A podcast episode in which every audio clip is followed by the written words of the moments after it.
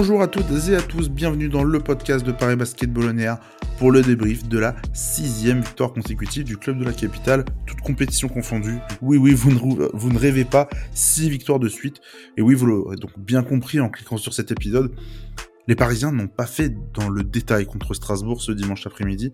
Une victoire nette, sans bavure, 115 à 84 l'un des plus gros succès du Paris Basketball euh, depuis sa, création. On va revenir du coup sur, euh, ce succès largement mérité des, Parisiens qui grimpent, qui grimpent au classement, qui sont désormais 9e de Betclic Elite, avec la quatrième victoire de rang en championnat.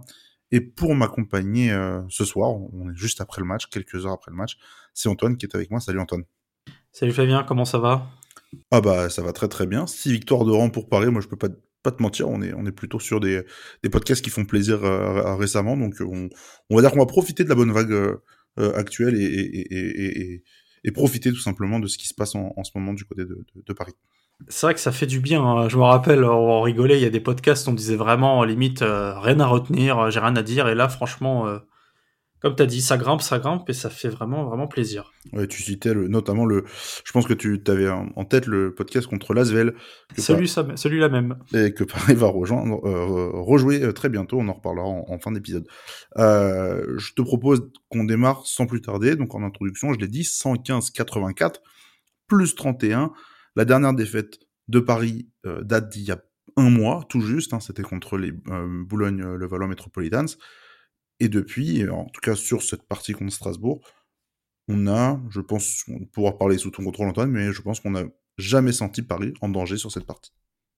Non, à aucun moment on a senti Paris euh, en danger. On a senti Paris un petit peu. Euh, le début de match était un petit peu disputé entre les deux équipes. Au final, euh, Strasbourg est bien rentré dans sa rencontre. dans le premier quart-temps, c'était assez euh, disputé. Puis au fur et à mesure que les minutes passaient, que les possessions se jouaient, il y en a eu beaucoup sur une rencontre où c'était assez rythmé.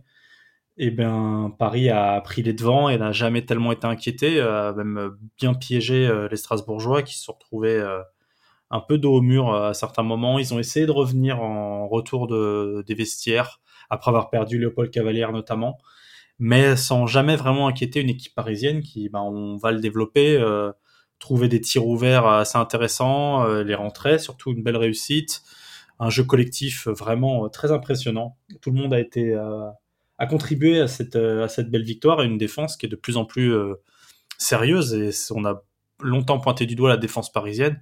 Sur ce match-là, on n'a pas grand-chose à dire compte tenu du de, de, la prestation parisienne ce soir. on en rentrera plus en détail au, fur et à mesure de l'émission.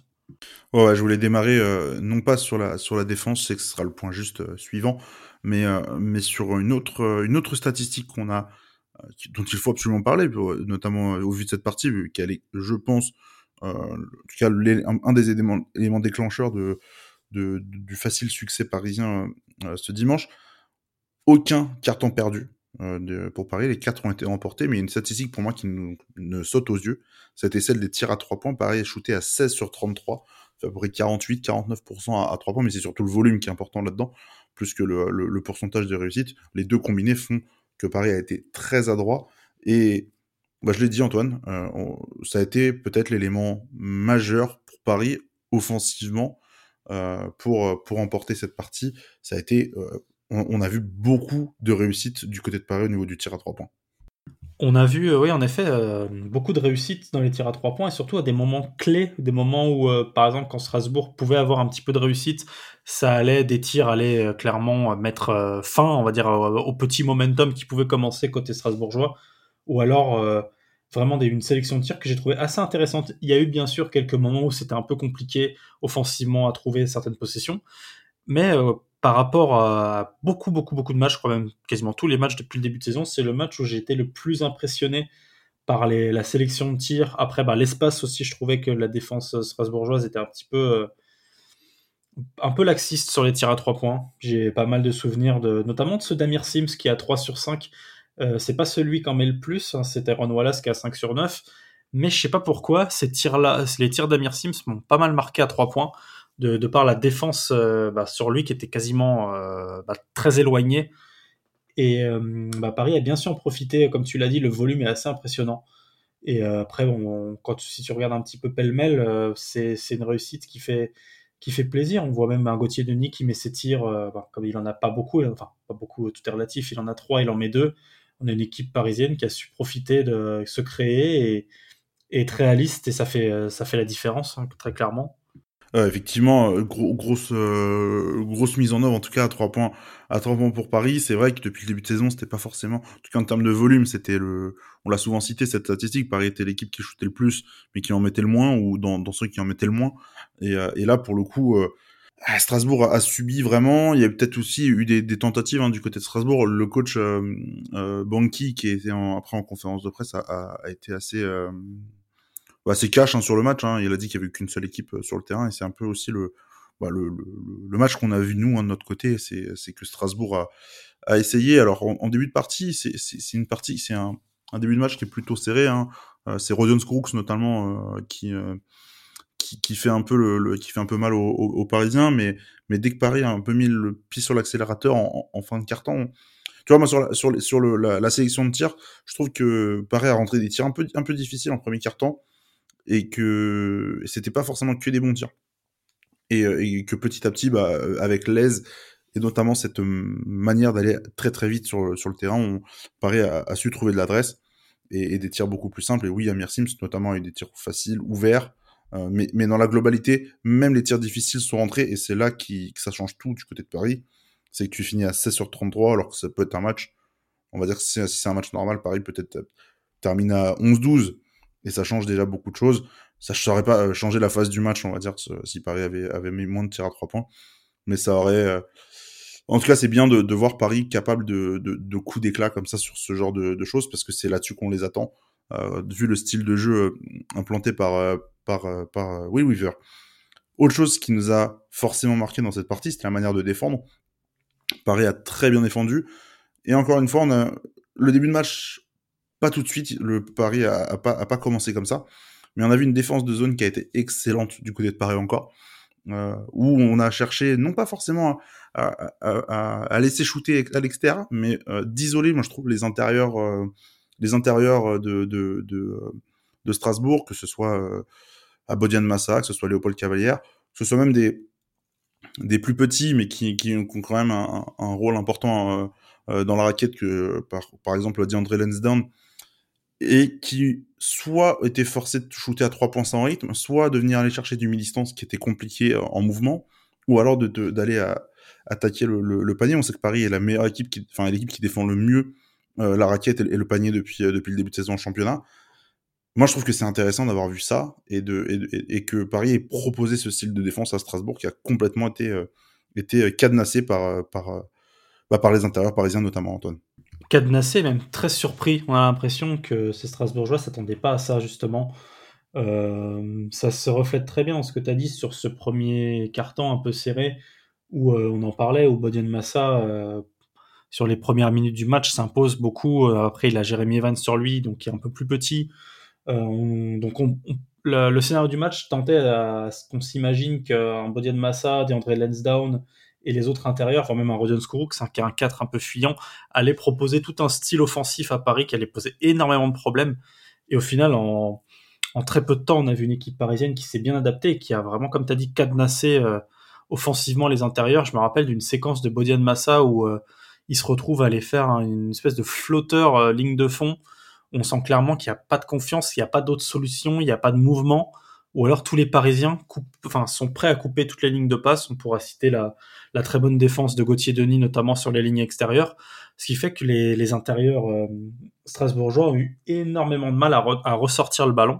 Ou alors, quand il fallait attaquer, bah, tu tombes sur une défense avec un Ismaël Kamagaté qui est monté en puissance sur la rencontre, qui a collé 4 contre, donc qui a vraiment euh, montré encore une fois que c'était un des leaders dans sa raquette, ou le leader euh, de Betclic Elite dans cet exercice-là, plus un Jeremy Evans qui apporte de l'intensité, pardon, et d'autres, bah, on ne peut pas tous les citer un par un, mais il y a vraiment une défense collective, que ce soit sur les lignes extérieures avec les lignes de passe, comme je viens de dire, et à l'intérieur aussi.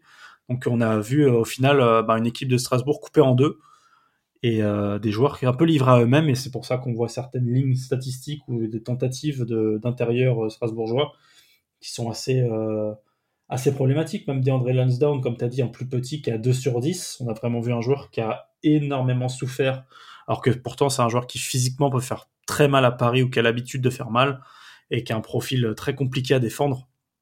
Sur ce match-là, ça a été parfait parce que ça a été vraiment une défense euh, collective où chacun a assumé son rôle et comme l'a très bien dit Weaver, c'est de cette prestation défensive-là que, que ben, le, jeu parisien euh, s'est développé offensivement. Alors, tu as juste dit que peut-être euh, Kamagaté était la référence au niveau des contres et de la défense intérieure. Il y a quand même Manyama dans le championnat qui a trois oui, je, je m'en suis rendu compte euh, en le disant, mais je me suis dit trop tard. Voilà, c'était juste pour, euh, pour, pour le dire, mais évidemment, fait partie des, des références de, de, dans le dans l'exercice cette cette saison en, en Betclic Elite. Il y a même pas il y a pas de débat, mais il y a quand même un, un qui est au-dessus. Je te propose Antoine qu'on qu'on passe du coup sur l'aspect tactique de, de cette partie qui va un peu rejoindre tout ce qu'on dit depuis le début du podcast mais qui euh, nous a frappé tous les deux, voire tous les trois avec Lilian, hein, quand on en a discuté pendant le match. Elle était, euh, pour nous, ça a été vraiment le, vraiment la chose qu'on avait vue. On n'a jamais eu, je trouve que j'ai jamais eu cette sensation, à part donc ce dimanche, euh, que Paris n'avait jamais autant dominé une équipe en jouant son style de jeu qui était prévu depuis le début de saison, c'est-à-dire jouer beaucoup de possession, aller très très vite vers l'avant, vers le panier adverse, euh, et, avoir un, jeu up tempo qui va beaucoup user l'adversaire. Et là, magie. L'attaque, la défense fonctionne très bien parce qu'il y a des tentatives euh, qui sont euh, qui sont mises en place avec l'effectif et des choses qu'on tente parce que bah, tu as des profils qui permettent de défendre un peu plus en zone, etc. Et de jouer sur sur la transition. Paris a, Paris a pas perdu, perdu beaucoup de ballons, seulement 14. Euh, 14, c'est ça? Mais ils en ont forcé 14. 14 ouais, et ils en ont forcé aussi 14, ce qui est déjà plus que la moyenne qu'ils ont depuis le début de saison. Et bah, il y a eu beaucoup de contre-attaques, pas des, forcément des paniers faciles, mais en tout cas des transitions sur lesquelles Paris a pu euh, euh bah, marquer beaucoup de points et, et, et, on va dire, augmenter son, son avantage au, au, fur et à mesure du, du, du match. Et bah, je sais pas si tu as la même sensation que moi, mais vraiment, j'ai l'impression que c'est le match référence dans, dans le sens où Paris a 100% joué son style de jeu du début à la fin et ça a détruit l'adversaire du début à la fin. C'est exactement ça, il y avait un plan de jeu à respecter, Paris l'a respecté, a assumé son identité voulue et euh, à aucun moment Paris, euh, on a senti cette équipe parisienne en danger. On a même plutôt senti cette équipe, on en parlait un petit peu en off, euh, au-delà même d'être une équipe très efficace, ça a été une équipe qu'on on sentait que les joueurs prenaient plaisir en fait. Pas que d'habitude ils, ils prennent pas plaisir, mais sur un match comme ça, il y a des tirs ça va être qu'une séquence parmi tant d'autres, mais il y a un step back à trois points après un dribble de Tyrone Wallace qui rentre avec une facilité là où d'habitude on pourrait se dire que c'est forcé ou ou que vraiment c'est euh, ben voilà c'est un joueur qui pense qui veut faire ses stats et euh, pas penser au collectif. Non, on sentait une équipe parisienne très libérée qui a accéléré le rythme euh, sans pour autant forcer les choses. C'était très fluide. Comme tu l'as dit, ils ont obtenu beaucoup de points sur des transitions. Ils ont réussi à provoquer des fautes. Bon ça d'habitude Paris est une équipe qui provoque beaucoup de fautes et qui pour une fois va sur la ligne et rentre, rentre ses lancers, 19 euh, sur 20 euh, au lancer notamment. C'est oui, c'est rare. Je pense que ces références, euh, c'est un match référence, pardon, et ressentir cette sensation de d'un match où il peut rien arriver, où on sent que les Parisiens ont la main mise sur la rencontre, on n'a pas cette cette crainte qui est un turnover parce que ben on a confiance dans la stratégie défensive, dans tout ce qui peut être adapté, dans les adaptations des joueurs, même quand un joueur se blesse ou quand, quand un est un petit peu en deçà de ce qu'on attend de lui, euh, le plan de jeu est tellement respecté et on en revient à l'équipe strasbourgeoise tellement ben, cadenassée, comme tu l'as très bien dit, qu'on ne peut que, euh, que aller vers la victoire et sans être trop inquiété, justement très fier de, de suivre ce plan de jeu parce qu'il était vraiment bien, très très bien dessiné. Ouais, puis je regarde le nombre de, le nombre de possessions, c'est assez fou parce que Paris prend 70 tirs, c'est, je sais pas, je crois c'est 10 de plus que la moyenne environ. Euh, c'est 77 pour, euh, pour Strasbourg. Euh, chacun a eu 15 et 20 lancers francs, chacun a perdu 14 ballons, donc ça fait en gros à peu près une centaine de possessions, voire un peu plus chacun. C'est énorme pour un, match de, de, de pour un match de 40 minutes. C'est, c'est vraiment que le, ballon a beaucoup, beaucoup changé de, main très vite parce que Paris jouait sur ce, sur ce tempo et en fait, je trouve que Strasbourg aussi est rentré dedans, euh, rentré dedans, n'a pas su s'en défaire. C'est une équipe qui met 78 points et qu'on encaisse 77. Euh, Strasbourg par, match, euh, c'est pas du tout le rythme que tu as quand tu quand tu vas jouer sans sans possession par euh, par match. Donc peut-être que Strasbourg aussi est, vraiment euh, sorti de son match parce qu'ils n'ont pas su imposer peut-être un, un rythme un tempo qui leur aurait peut-être avantagé un, un, peu plus. Un joueur justement qui a été très avantagé par ce rythme, tu l'as cité une ou deux fois déjà dans le podcast Antoine, mais forcément on va, on va en reparler un petit peu. Ça devient un classique depuis quelques semaines parce que ça fait, on va dire, un bon mois maintenant qu'il est extrêmement performant. Euh, c'est Tyrone Wallace, encore une fois, dont, on va parler lors de, cet épisode. 31 points, 27 d'évaluation, tout simplement. Euh, le meilleur joueur sur le terrain, encore une fois, dimanche soir. Voilà, tu as tout dit. non, sans, sans blague, pour entrer un peu plus dans le détail, euh, c'est vrai qu'on commence à en parler de plus en plus, mais parce que le joueur le mérite. il dégage énormément de sérénité. C'est un joueur qui, balle en main, est extrêmement talentueux. Euh, on avait tendance en début de saison à lui taper un petit peu sur les doigts sur sa sélection de tir. Elle est plutôt bonne sur ce match, elle est même bonne. C'est même sa réussite en se, voit même. Hein. il est à 5 sur 9 à 3 points. C'est le joueur qui en prend le plus, c'est le joueur qui en met le plus euh, directement. Euh, il a parfaitement su s'adapter après la, sortie de Kyle Holman, enfin la non, le non-retour de Kyle Holman, pardon, qui est qui n'est pas qui n'a pas joué en seconde mi-temps à cause d'un problème à la cheville on a, voilà, on a vu un, joueur assez complet. Euh, défensivement, je l'ai trouvé très intéressant. Encore une fois, bah, il fait même deux interceptions euh, dans la vigilance des, extérieurs euh, globales. Il en a été un, fervent artisan. À la passe, au final, c'est assez, c'est tellement, le jeu est tellement rapide que s'il n'a pas été le seul joueur justement à créer. Il a été assez soulagé là-dessus. Donc, il a pu se concentrer sur son scoring et il a montré encore une fois qu'il avait vraiment une palette très complète. On peut le voir à trois points dans sa sélection de tir. J'ai cité le step back, ça a été quelque chose qui m'a marqué. Mais même à l'intérieur, c'est un joueur qui attaque le cercle, qui attaque plutôt bien, qui a, des vrais, un vrai, euh, vrai, shoot. On le voit, il est très facile pour, euh, pour éliminer son vis-à-vis, provoque des fautes également. Ça a vraiment été une rencontre, euh, une rencontre pardon, extrêmement complète du joueur et maintenant on commence à en être habitué. Et bah, pourvu que ça dure, simplement. Pourvu que ça dure, comme tu le dis. Euh, bon, on va pas aller beaucoup plus loin dans, dans, dans, le débrief de cette partie. Hein. Globalement, tout a été bon. Si j'avais un petit, euh, allez, un petit malus à, donner dans cette partie quand même, euh, moi je suis très déçu euh, de pas avoir vu Mohamed Diawara rentrer, parce que vu l'avantage qu'il y a eu dans cette partie, notamment dans les 4-5 dernières minutes, Paris finit avec plus 31 à la fin, c'est le plus gros écart de la partie. Ah, t'aurais pu quand même un peu, je pense, je parle, je parle à Will Weaver, t'aurais pu quand même faire rentrer Mohamed Diawara et ça me permet justement de faire une transition sur un peu les, les, les joueurs qui jouent pas avec l'équipe une, mais notamment Mohamed Diawara, donc en espoir. C'était samedi qui a posé le premier triple-double de la saison en espoir. Je crois que ça faisait un an, un an et demi qu'il n'y a pas eu un triple-double dans, le championnat espoir. C'était Matteo Leray. Et, euh, et, euh, et, là, c'était 25 points, 10 euh, rebonds et 13 passes pour, euh, pour le, le joueur du Paris Basketball. Pas de victoire, ça ne s'est pas joué à grand, grand chose contre les sports de Strasbourg, mais euh, toujours pas de, de, victoire, tout simplement, pour les, pour les hommes de, de Raphaël Desroses. Et dans les anciens, on va dire, comme ça, Dustin Sleva, lui, qui, qui joue avec Brunswick depuis du coup euh, euh, deux semaines, a rejoué ce week-end. Euh, une défaite parce que euh, Brunswick a failli marquer au, buzzer, failli gagner au buzzer, mais défaite euh, donc de Brunswick. 14 points, 8 rebonds, 2 passes pour Dustin, et puis pas comme Dadier, vous l'avez vu un petit vu passer cette info dans, la semaine, pas comme Dadier qui, a officiellement euh, enfin rejoint euh, Ulm en, Allemagne et qui a débuté, et lui qui va jouer du coup avec euh, Lorenz Academy, qui est en gros la réserve de, euh, de Ulm en troisième division, qui démarrait aussi dimanche, qui a fait ses premiers pas. Euh, plutôt prometteur, hein, parce qu'il a calé 24 points pour 24 déballes. Il doit y avoir deux passes ou trois passes avec, avec 8 rebonds, c'était plutôt, plutôt propre. un peu de déchets à 3 points, mais bon, le temps de se remettre en route pour, pour pas comme Dadia, c'était plutôt pas mal. Le, le calendrier qui, qui, qui vous attend maintenant, ça va être bah, du costaud. Hein. Antoine, je pense qu'on on peut, on, peut dire ça. Tel Aviv, du lourd. Déplacement à l'Apoel Tel Aviv euh, mercredi en Eurocup, je crois que c'était à 19h.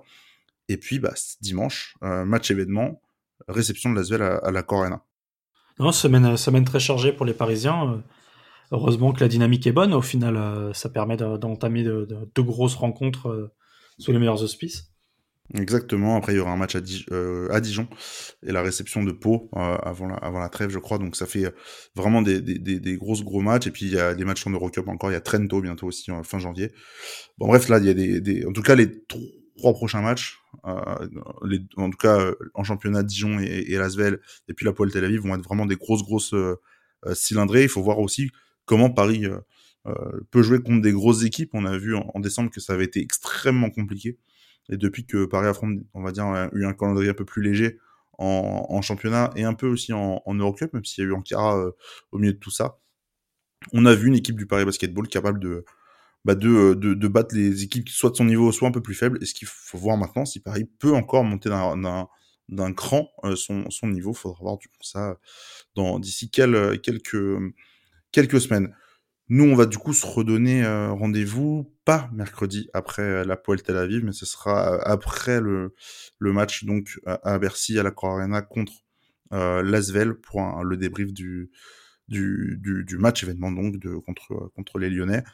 Eh bien, je vous dis à bientôt du coup, et merci de nous écouter encore une fois. Je vous rappelle juste nos réseaux sociaux. Twitter, c'est parisb-8 on air. Instagram et Facebook, c'est parisbasketball tout simplement. Et donc, on va se retrouver dimanche soir pour euh, le débrief du Paris Basketball contre l'Asvel. Merci de nous écouter et on se dit à bientôt. Salut